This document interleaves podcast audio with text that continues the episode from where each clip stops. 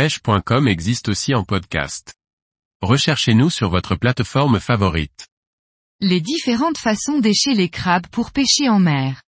Par Laurent Duclos. Les crabes sont de très bons appâts pour de nombreux poissons et notamment pour les sparidés. Entiers ou en morceaux, il existe différentes manières de les écheur. Regardons cela de plus près. Il est bon de noter que les présentations ci-dessous sont valables pour les différentes espèces de crabes, étrilles, crabes verts, crabes pierres, crabes de sable. Vivants ou morts les crabes peuvent être mis en entier sur un hameçon. L'imposante taille de l'appât ainsi présenté permet de cibler plus facilement les beaux poissons. Si vous voulez garder le crabe vivant, il ne faut pas que votre présentation n'entrave trop sa liberté de mouvement. Il existe plusieurs façons d'écher un crabe vivant entier. Piquer l'hameçon sur le devant et le côté du crabe. Piquer l'hameçon à l'arrière du crabe. Ces deux techniques permettent de garder le crabe en vie longtemps.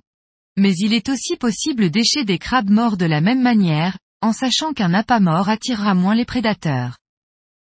Il est également possible de mettre deux hameçons sur un même crabe, un montage bien connu des pêcheurs en surfcasting, le montage dit wishbone. Pour tout savoir sur le montage wishbone cliquez ici. Il est possible de se servir comme appât de crabe en morceaux ou en tronçons.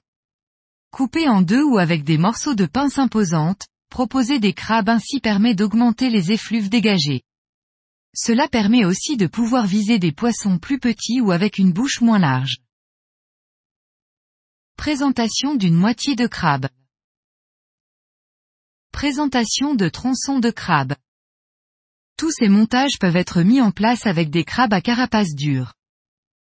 Il est cependant bien connu que les crabes mous sont de véritables aimants à poissons.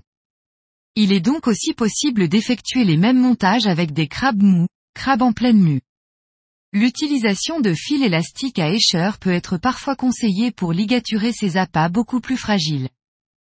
À noter que l'hameçon utilisé ci-dessus a été uniquement choisi pour une meilleure visibilité des montages. La taille de l'hameçon devra correspondre au mieux à la taille de l'appât et l'emploi d'hameçon noir ou foncé est beaucoup plus discret. Les hameçons utilisés devront être ultra piquants et susceptibles de résister à la pression de mâchoire et de dentition puissante étant donné que les sparidés seront les poissons les plus enclins à mordre sur un crabe.